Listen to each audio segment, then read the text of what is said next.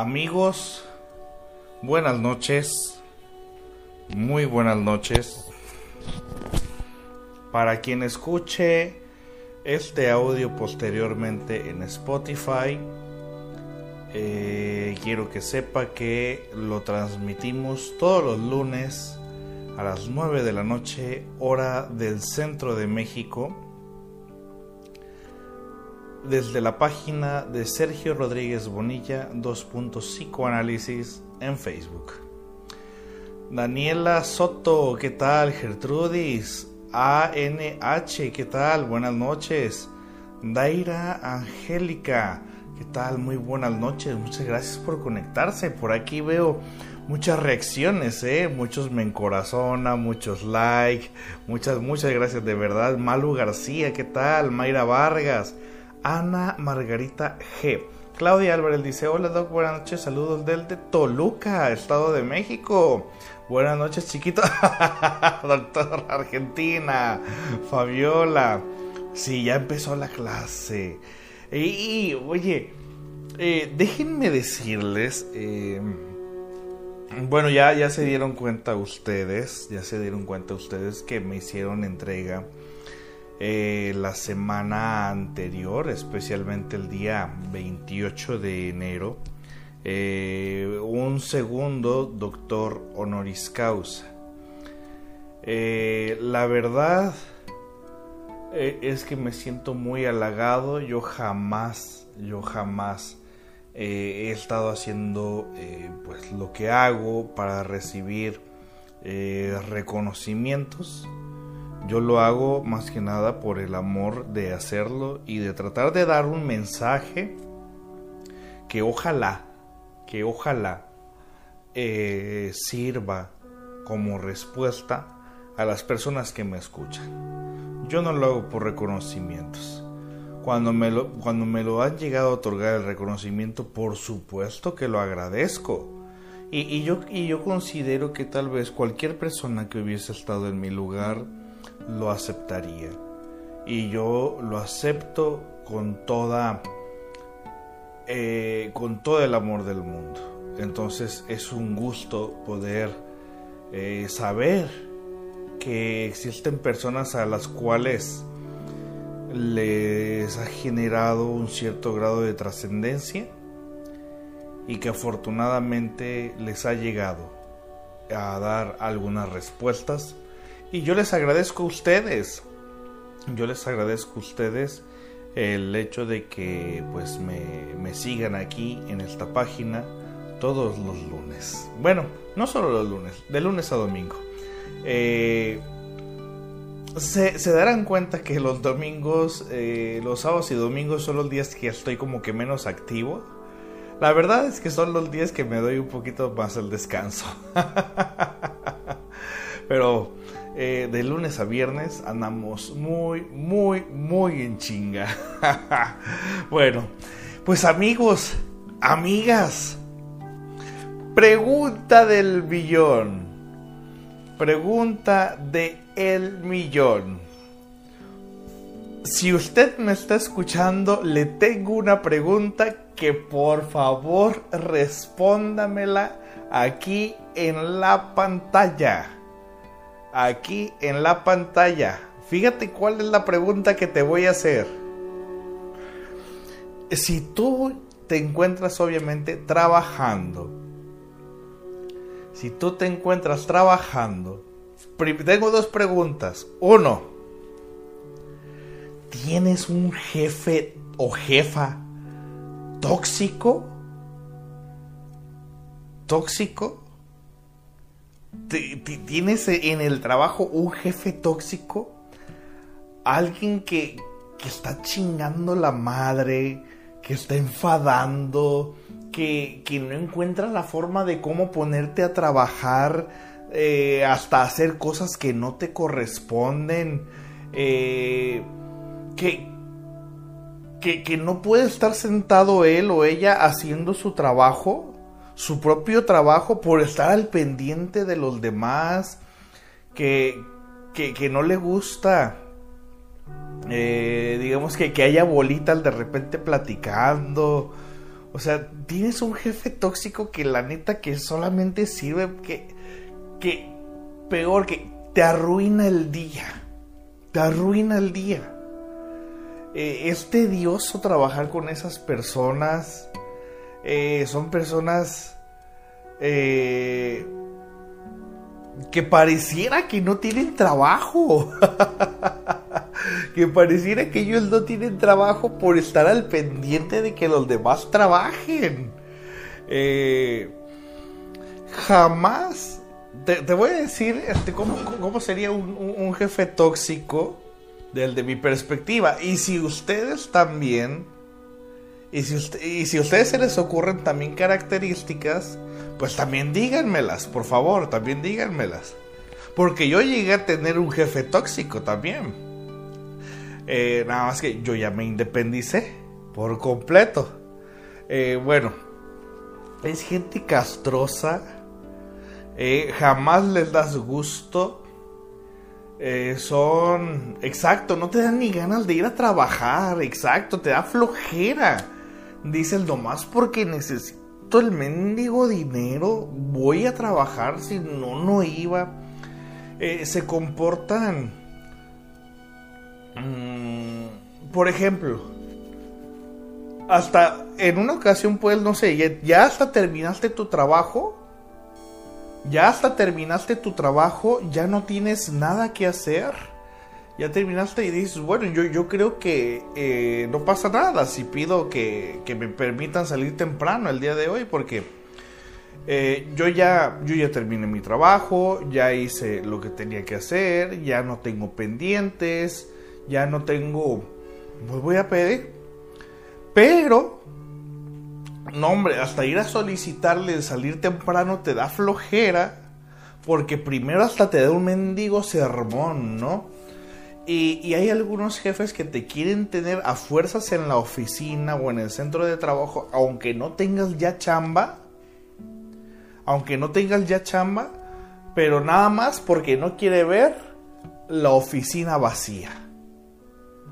Nada más porque no quiere ver la oficina vacía no te permite salir temprano, aunque ya no tengas nada que hacer.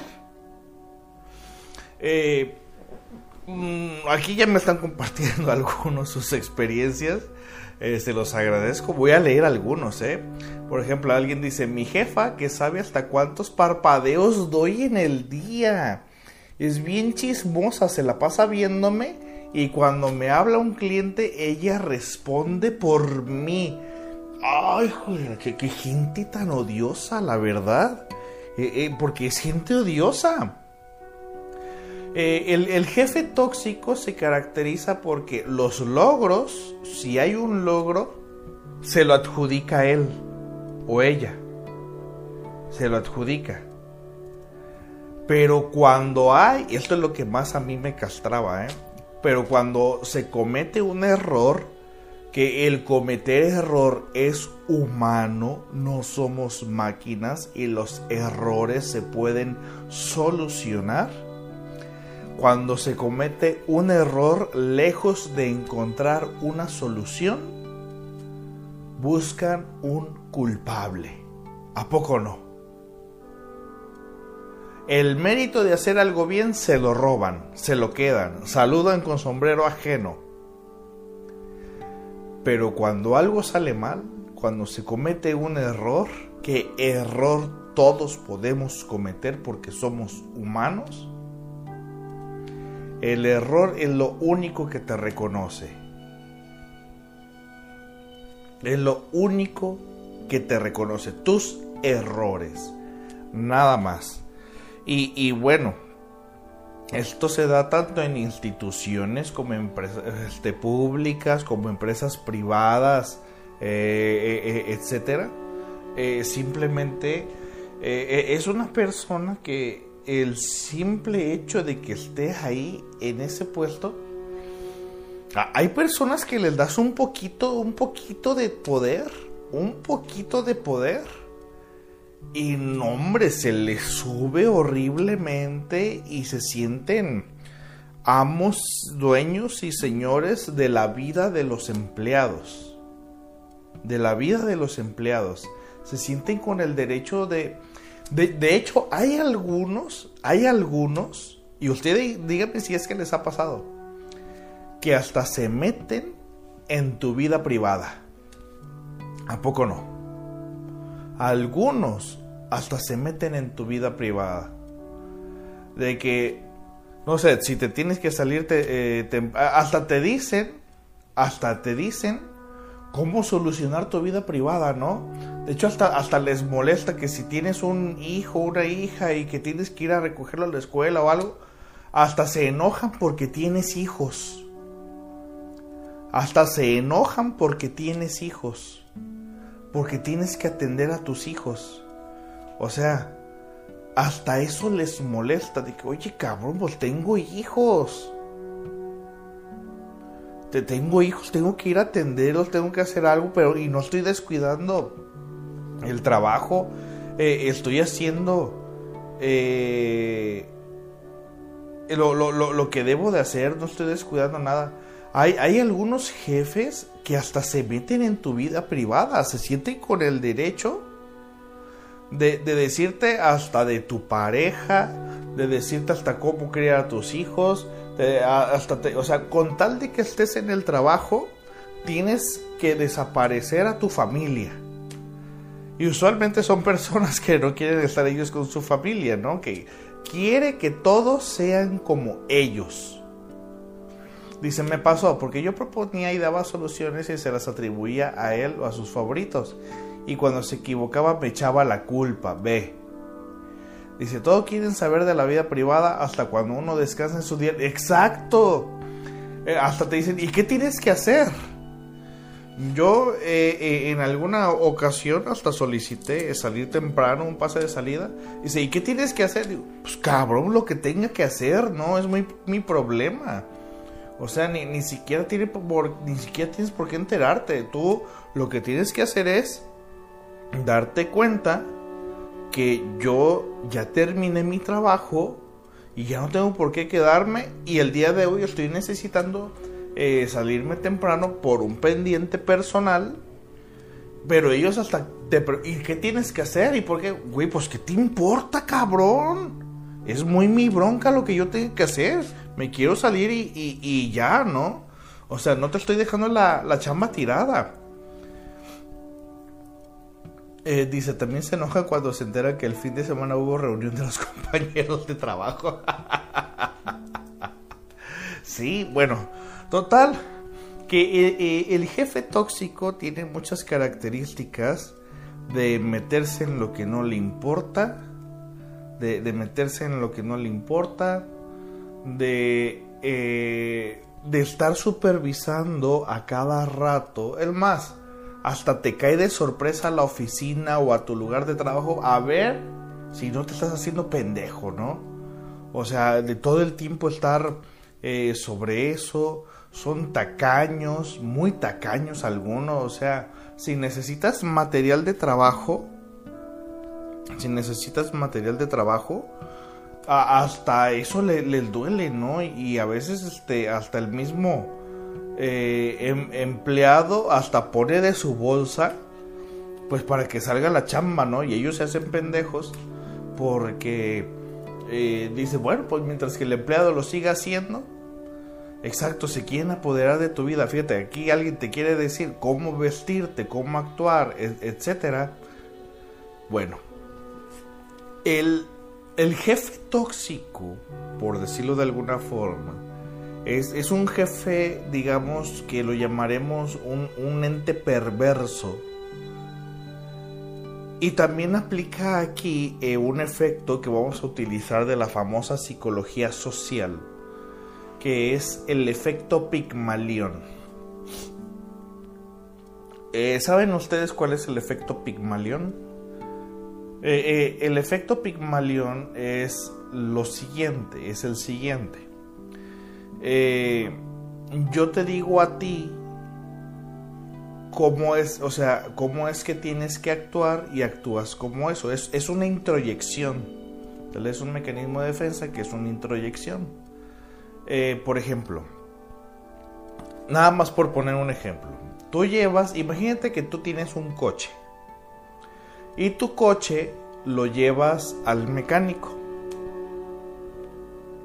con uno nuevo y le dices, eh, me recomendaron mucho con usted, me recomendaron mucho con usted, me dijeron que usted es el mejor mecánico, que, es, que usted es el mejor mecánico de aquí de la ciudad y que además no es carero, que me va a cobrar lo justo y que es buenísimo. Y por eso vengo con usted. E, el mecánico a lo mejor no es el mejor de la ciudad, pero tú ya le estás diciendo que sí lo es y que hasta lo recomendaron. ¿Qué es lo que sucede? El mecánico eleva su narcisismo en ese rato y aunque no sea el mejor mecánico de la ciudad, muy posiblemente va a actuar como que si es el, el mejor mecánico de la ciudad y todavía te va a cobrar lo justo posiblemente. Porque tú ya le dijiste cómo es que tiene que actuar. Bueno, eh, entonces eh, a eso se le conoce como efecto Pigmalión. Yo te trato de cierta forma y tú me lo correspondes comportándote de esa manera. De esa manera. Bueno, eso es en psicología social. En psicoanálisis a esto se le conocerá como introyección, que es un mecanismo de defensa. ¿Qué es la, la introyección? Eh, ¿qué, es la introyección? Que la persona adopta valores, adopta valores y una personalidad que no le corresponde, que no es la suya, pero que el lugar, el puesto, la situación o las personas te dicen a ti cómo es que te tienes que comportar. Vamos a poner un ejemplo de esto. Eh, vas a un funeral y, bueno, la, mayor parte de las personas pues obviamente están hablando bajito, están hablando bajito, eh, están serios, están pues así eh, conmocionados. Y, bueno, uno ve la situación, entonces uno introyecta que en ese lugar la gente eh, está hablando muy quedito, como le decimos usualmente, entonces te comienzas a comportar de la misma forma para adecuarte al lugar. Neurología lo llamará neuronas espejo, que son las que te permiten empatizar con el otro. Total que cada quien tenemos nuestros términos, ¿no? Bueno, otro eh, ejemplo es cuando, no sé, ves a un grupo de personas que se están riendo, eh, están en la fiesta y todo, y tú desde antes de llegar con ellos ya te estás riendo. Entonces en ese momento estás introyectando eh, valores ante una situación en la cual todavía ni en cuenta. Bueno, la introyección aquí es que el que adopta el papel de jefe, jefe de una empresa, jefe de, de una institución, eh, bueno, un coordinador, un encargado de área, como, le quieras decir, ¿no? Como tú le quieras decir. ¿Qué, ¿Qué, es lo que hace? Bueno, se comienza a comportar de una manera que considera, que considera que es la adecuada para ese puesto.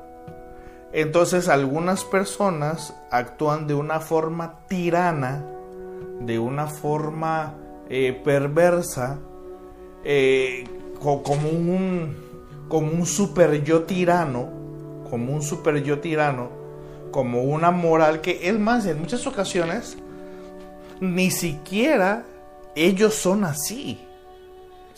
Eh, en su vida cotidiana, a lo mejor ellos ni siquiera son así pero por el puesto, pero por el puesto, ellos sienten que tienen que comportarse de tal manera para mantenerse en el puesto, para estar ahí en ese puesto.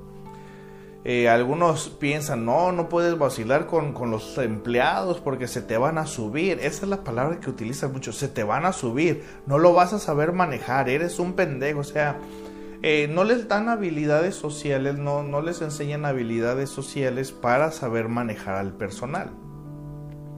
Y es que también hay gente que nada más está esperando que le den un poquito de poder para hacer de ellos su santa voluntad, ¿no? Eh, bueno, en psicoanálisis esto se le conocerá, como les dije, como introyección. Es un mecanismo de defensa donde ellos desarrollan valores que no son suyos, que no son de su persona, que son de la empresa y se convierten prácticamente en máquinas laborales totalmente eh, mm, al servicio y disposición de la empresa del instituto, de la institución, eh, eh, eh, etcétera, ¿no? Bueno, total que les gana esa introyección. Exacto, es, es un tipo castigador y autoritario. Hablando de los jefes tóxicos. Por si fuera poco, se meten en tu vida personal, en tu vida privada. E, es más, hasta si en tu trabajo tú hiciste una relación de pareja con alguien del trabajo, hasta inventan, le, entran a los chismes, le, o sea, le meten, le sacan eh, corregido y aumentado todo eso. Eh, total, total que, bueno, eh, el jefe tóxico, por llamarlo así, que hace esta introyección, lo hace con la finalidad de mantener su puesto y su jerarquía dentro de la empresa y, siente que todos los trabajadores no son personas, no son personas, son máquinas, son robots que todos tienen que estar haciendo, que todos tienen que estar haciendo su trabajo para lo que fueron programados, para lo que fueron programados. Eh, ellos dicen para lo que fueron contratados, pero en su cerebro algo les indica para lo que los empleados fueron programados. No puede salirte a ti una urgencia, un problema familiar porque vas a arruinar con que la oficina no esté completa. Les importa más, o sea, dejan de generar empatía. O sea, la empatía es lo primero que se pierde. La empatía es lo primero que se pierde porque están más obsesionados, porque generan una obsesión están más obsesionados con el futuro, la dirección, la visión y la misión de la empresa, de la institución, del instituto, de lo que sea. Están, eh, digamos, con, esa, con esa obsesión y se vuelven tiranos de que se tiene que hacer eh, como él le entrega prácticamente. Eh, como ellos eh, le venden el alma al diablo y no tienen tanta vida personal, eh, sienten que todos tienen que estar a la par de ellos. Entonces dejan ellos de generar empatía por los demás para solamente, eh, digamos, para que la gente se, así como él o ella se compromete se compromete eh, con la empresa de una forma bastante tóxica, eh, bueno, que quiere que todos los demás se comprometan eh, de la misma manera en que se comprometen ellos. es lo que quieren. Entonces deja de ver a las personas como personas y los comienza a ver como máquinas laborales. Exacto, Malú García los cosifica, los vuelve una cosa. bueno, comienzan a adoptar comienzan a adoptar un papel eh, paternalista, un papel paternalista, pero es un papel paternalista eh, tirano, como un papá o una mamá que siempre están castigando a los hijos. Siempre están castigando a los hijos. Eh, es como esos papás que cuando el hijo hace algo bien, saca una buena calificación, le dice, pues, pues es tu trabajo, el único que hace, lo tienes que sacar bien. pero donde el hijo saque una mala calificación en alguna materia, inmediatamente a recriminarle, eres un pendejo, no lo sabes hacer bien, eh, mira nada más, que son esas chingaderas, o sea, te das cuenta que es un papel, es un papel que adoptan, es una introyección que, que adoptan como que si fuesen padres, eh, como que si fuesen padres de sus empleados, ¿te das cuenta? Como que si fuesen padres de sus empleados y, que se sienten dueños de la vida de sus empleados. El, jefe tóxico, eh, como entrega cuerpo y alma a la empresa, desea que todos los demás hagan lo mismo. Deja de, como, y perdón que lo repita, dejan de generar empatía por las necesidades de los demás y, ellos, ellos se sienten que ellos son la institución. ¿Te das cuenta? ¿A qué grado una, este, un sujeto se despersonaliza tanto que su personalidad la deja a un lado y ahora ellos, ellos son la institución? Ellos son la institución y, el que no le hagas caso a ellos es como que si le estás fallando a la institución. ¿Te das cuenta cómo se despersonalizan? Su personalidad se va al caño, se va al vacío por completo y no les importa, no, les interesa, eh, digamos, salir mal con las personas, porque hay algunos que me ha tocado conocer casos Fíjate que me ha tocado conocer casos donde los jefes se comportaron tan tiranos que eh, me ha tocado conocer casos donde hasta los empleados los esperan a la hora de la salida, como en la escuela, y les ponen una pinche chinga, es decir, se agarran a chingadazos, se agarran a golpes por motivos laborales. ¿Por qué? Porque a veces es tanto el hostigamiento a veces es tanto el acoso, a veces es, eh, eh, eh, es tanto el acecho que no se dan cuenta que, que dañan a los demás con, con tanto acoso, con tanto acoso. Y bueno, también hay empleados que les corresponden, o sea, hay empleados que también les corresponden a ellos el comportamiento como que y, se comportan como hijos como hijos de sus jefes tóxicos. Ay, es que nos va a regañar el jefe. Ay, es que, ¿qué va a decir? Es que, como escondiéndose de su papá o de su mamá. O sea, te das cuenta que también el empleado cae en esa dinámica de tratar al jefe como que si fuera su padre. Cuando, a ver, cabrón, a ver, espérate, somos adultos, tanto tú como yo. Vamos a hablar y yo te doy un trato digno y tú me das un trato digno.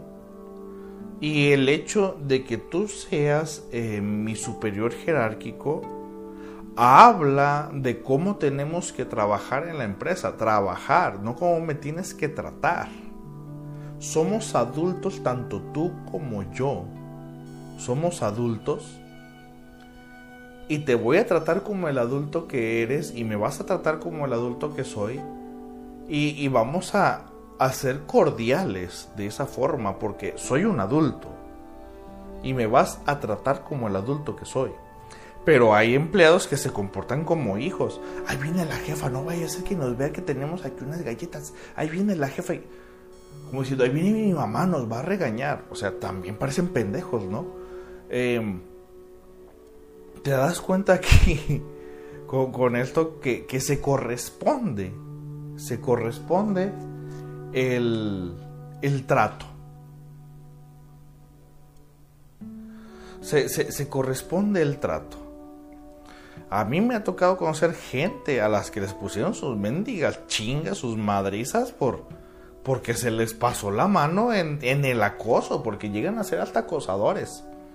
Bueno, eh, adoptan este papel paternalista, tirano, que por todo eh, castigan a los hijos porque no sacan unas buenas notas y a algunos empleados les corresponden el trato comportándose como hijos de... Dice, ¿qué basura de vocabulario miserable utilizas o, eres tan corriente? lo que tú quieres, mira Pedro, si no te gusta, a la chingada, compa, no te tengo aquí la fuerza. Si no te gusta, te puedes retirar. No estás aquí a la fuerza para nada, amigo. Así de fácil. No te enganches con algo que no te gusta. Simplemente déjalo pasar. No te enganches con pendejadas. Bueno, eh, total. Eh, e, este papel del padre tirano se siente con ese poder. Se, siente con ese poder de tener eh, derecho en la vida de los empleados. Exacto, fíjate lo que dice aquí José Luis González, dice, cuando estudiaba y trabajaba en la universidad y en el trabajo, no nos dejaban comer ni ir al baño y si agarrábamos algo del restaurante para comer nos crucificaba y lloraba por la impotencia. ¿Te das cuenta de hasta qué punto llegan? ¿De hasta qué punto llegan? Eh, la verdad es que se deshumanizan, eh, se, deshumanizan y quieren que, como ellos le entregaron cuerpo y alma a la empresa, quieren que todos los demás le sigan la corriente, quieren que todos los demás hagan lo mismo. Bueno, para esto, déjame indicarte, para esto déjame indicarte que, eh, bueno, encuentra la persona, el jefe tirano, usualmente, fíjate bien, ¿eh? usualmente, no todas las veces, usualmente provienen algunos de una familia de la cual eh, les exigieron mucho también a ellos, que era muy difícil, que era muy difícil darle gusto a papá y a mamá era muy difícil darles gusto. En muchas ocasiones para que una persona desarrolle ese papel tirano del te voy a tratar de tal manera porque eres inferior a mí, es porque ese trato ya lo conocí. Entonces, a ver, como jefe tirano, pregúntate, a ver, ¿en qué ocasión ¿En qué ocasión? Porque hacen también una proyección con su empleado. Hacen una proyección con su empleado. Al empleado lo veo como un inferior. Y no me van a negar que pues por eso se trata del jefe tóxico, ¿no? De que ven al empleado como un inferior. Al ver al empleado como un inferior, pues obviamente se sienten con el derecho de pisotearlo y al sentirse con el derecho de pisotearlo se, se genera la proyección. Y cuando se genera la proyección es, a ver, te trato como alguna vez fui tratado. Tengo ya todo el poder que alguna vez alguien que yo quería mucho, que yo amé mucho, usualmente los padres, tuvieron ese gran poder sobre mí y ellos me me hicieron saber, me enseñaron cómo es que se le trata al inferior. Al que yo siento que es el inferior. Entonces, ¿qué es lo que hago? Te trato y, y en el trato que te doy, te hago saber el trato que tuve yo. El trato que se me otorgó o sea, si, si yo tuve un padre tirano, una madre tirana que me exigían buenas calificaciones, que me exigía que hiciera el aseo de la casa, que me exigía que me fuera a trabajar, que me exigía tales cosas. Y por más que yo lo intentaba, nada más no les daba gusto. Pues de niño que aprendes. De niño aprendes a que es difícil darle gusto a los adultos, a siempre esforzarte y jamás ser reconocido. Jamás. ¿Te das cuenta? Todo esto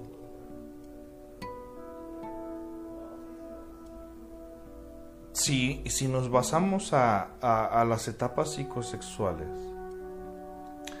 eh, recordemos que eh, en la etapa del Edipo, que será usualmente la etapa fálica, que es cuando el niño eh, se intenta apoderar tanto de sí mismo, pero también apropiarse de, su madre, la niña de su padre, es cuando viene la castración, el complejo de castración cuando el padre se impone ante el hijo y bueno, si el padre se comporta demasiado tirano, le hace sentir esa castración al hijo y bueno, para que el hijo pueda ser, eh, se da cuenta que su madre se, da cuenta que su madre ama a su papá porque es un tirano.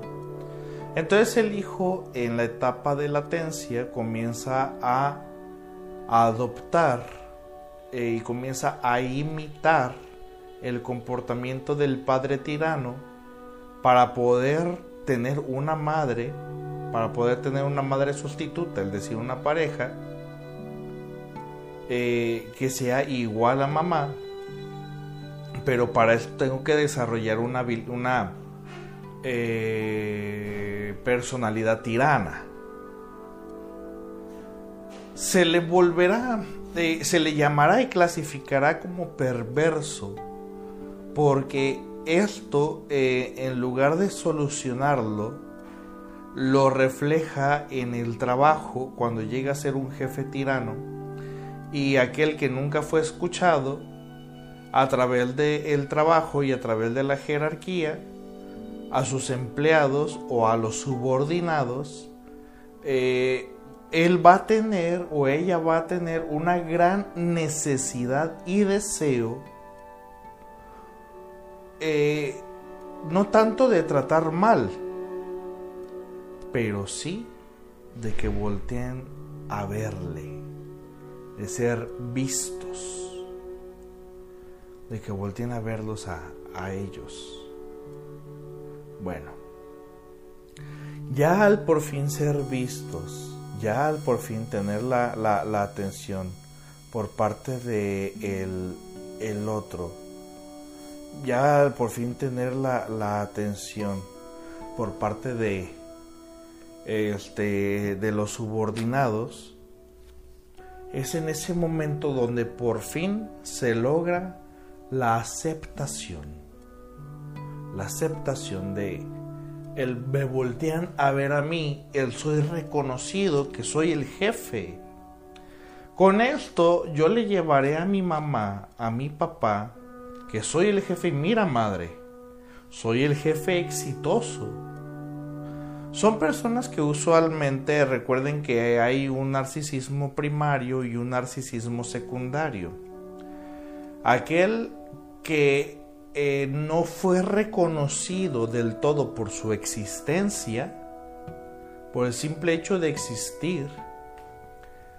Em, aquel que no fue reconocido por el simple hecho de existir, es decir, el narcisismo primario es, te reconozco tu existencia y te amo por la persona que eres, eh, y aquel que no fue reconocido por eso se ve obligado a desarrollar con más potencia aquel que llamaremos el narcisismo secundario. ¿Cuál es ese? Si no me amaste por lo que soy, entonces ámame por lo que hago. Entonces tengo que sobreesforzarme para que volteen a verme, para que me reconozcan, para que miren eh, y acepten mi existencia. No me amaste por lo que soy, entonces ámame por todo lo que hago, ¿no? A esto se le conocerá como el narcisismo secundario. Entonces, me tengo que esforzar bastante, bastante, al grado de que, mira, como yo soy el, el jefe, cómo soy yo el que se impone, cómo soy yo el que manda. Y te digo, mira mamá, mira papá, yo mando. Yo esto, yo hago, yo, yo, yo hice. Entonces se vieron obligados a desarrollar ese narcisismo secundario a costas del sufrimiento de los empleados. ¿Te das cuenta? Y, y, entre más controlados tengan ellos en su imaginación a los empleados, porque la empresa les da identidad, por fin sienten que son alguien, por fin sienten que existen en la vida, bueno, fuera de la empresa, pues ya no existen. Se desarrolla lo que mencionaría Lacan, esa afánisis, una vez que salen de la empresa. ¿Qué es la afánisis? Pues que no eres nada, no eres nadie. Es la sensación de, de desaparecer de que no existo, de que no, no soy importante para nadie. Es por eso que dedican mucho tiempo a estar en la empresa porque no es tanto por cumplir con el trabajo de la empresa. No es tanto por cumplir con el trabajo de la empresa. Es porque estando en la empresa, por fin tienen una identidad. Por fin son vistos, por fin los voltean a ver, por fin existen. Entonces, cuando por fin existes, no te importa, fíjate bien, ¿eh? que no te importa salir mal con los empleados, porque te da mayor satisfacción que la empresa te da un título y, si ese título todavía genera relaciones sociales, yo soy la empresa fulana de tal. Es por eso que les dije eso de la introyección. Se comportan como que si ellos fuesen la empresa. Generan una introyección. No dicen yo soy fulano de tal y trabajo en tal empresa. No, no. Yo soy el instituto, yo soy la institución, yo soy fulano de tal. Por fin hay algo que me da identidad. ¿Cómo quieres que desarrolle empatía hacia tus necesidades, empleaducho, si mis necesidades de reconocimiento ya por fin están satisfechas a cómo soy? ¿Y tú quieres que sea empático contigo? ¿Cómo crees? primero, primero está mi deseo del reconocimiento. Primero está mi deseo de existir.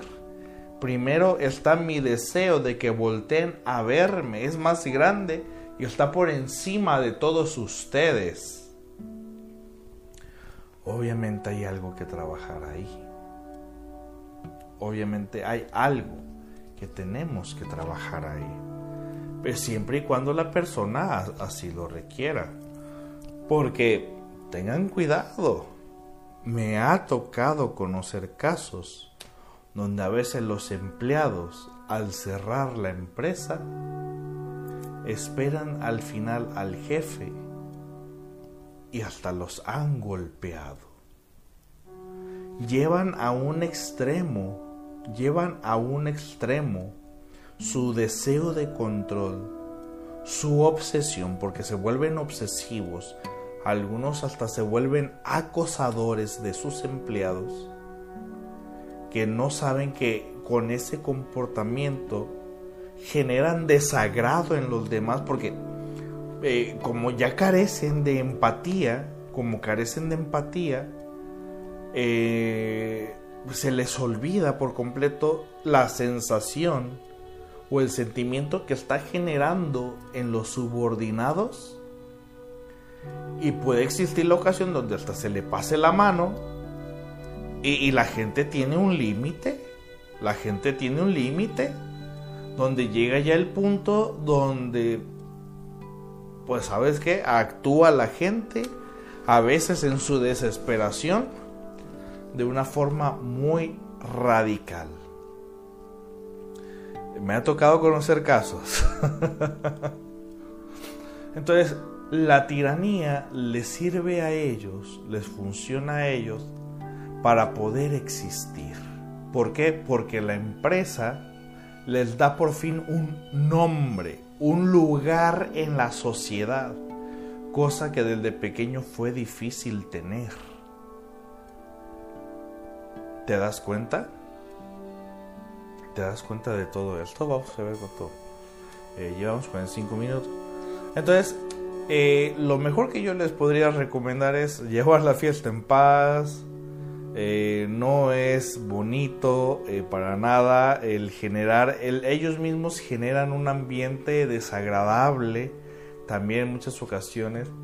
Y, a veces, bueno, consideran que por ser el jefe se sienten con mucho derecho de hacer lo que quieran hasta con la vida privada de los empleados. Pero si tú estás pasando por esta situación y bueno, eres un jefe que se comporta de esta forma, yo creo que no es tarde para que te des cuenta que no es la mejor manera. Porque a veces los subordinados eh, lo que hacemos es sabotear la empresa o hacerla crecer. Entonces, eh, el que exista realmente solidaridad y compañerismo, eso fortalece realmente las relaciones sociales.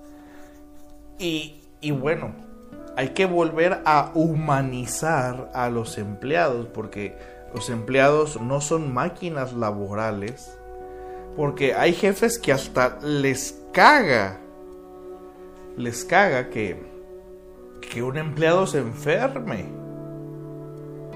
No toleran que un empleado se enferme. Ah, ya va a presentar su incapacidad. Oye, cabrón, pues está enfermo. Está enfermo. Ten en cuenta eso, que la persona se enfermó. O todavía peor. Eh, me ha tocado conocer jefas, jefas, mujeres, que Los, las empleadas se expresan muy mal de ellas eh, porque algunas son jefas y le entregan la vida al trabajo y, bueno, por X motivo eh, decidieron no casarse, no tener hijos. Entonces les es difícil también eh, generar empatía por aquellas mujeres empleadas que tienen hijos y que sus hijos se enferman y que los necesitan en la escuela, o sea, todo, todo eso, ¿no? Y, me ha tocado conocer a compañeras que dicen, pues como no tiene hijos, como no sé no sabe lo que es necesitar. Y en muchas ocasiones es real. Que cuando te casas solamente con el trabajo, deshumanizas a los demás y quieres que sean todos una máquina laboral así como lo eres tú cosa que es muy difícil. Casos hay muchos. Casos hay para aventar. Entonces, em, ah, mira, este comentario muy acertado también de Ismael Hernández dice, también lo podemos ver cuando los jefes prefieren que te dirijas hacia ellos por su título. Licenciado, ingeniero, doctor, arquitecto, antes que por su nombre. Si no eres doctor, entonces no sabes qué eres. Si no eres licenciado, entonces no sabes. O sea, también el título le da identidad y no ellos identidad al título. ¿Te das cuenta cómo se requiere de muletillas para poder existir? Un jefe tirano simplemente tiene deseos de existir, de ser visto. no deja de ser un niño que fue ignorado. Entonces, si tú te estás comportando de esa forma, creo que es mejor que te la pienses dos veces porque no es necesario que te comportes, que le hagas la vida miserable a una persona que quiere ir a trabajar y ganarse el sustento económico para mantener a su familia. Qué poca madre, y perdón que lo diga, pero qué poca madre que sabes que hay un empleado que necesita el trabajo, que tiene familia y que dependen de ese trabajo y que dependen del salario de ese trabajo y que todavía tú le hagas la vida de cuadritos a alguien que tiene por sí ya mucha carga, mucha tensión y muchas responsabilidades. Creo que te corresponde generar empatía.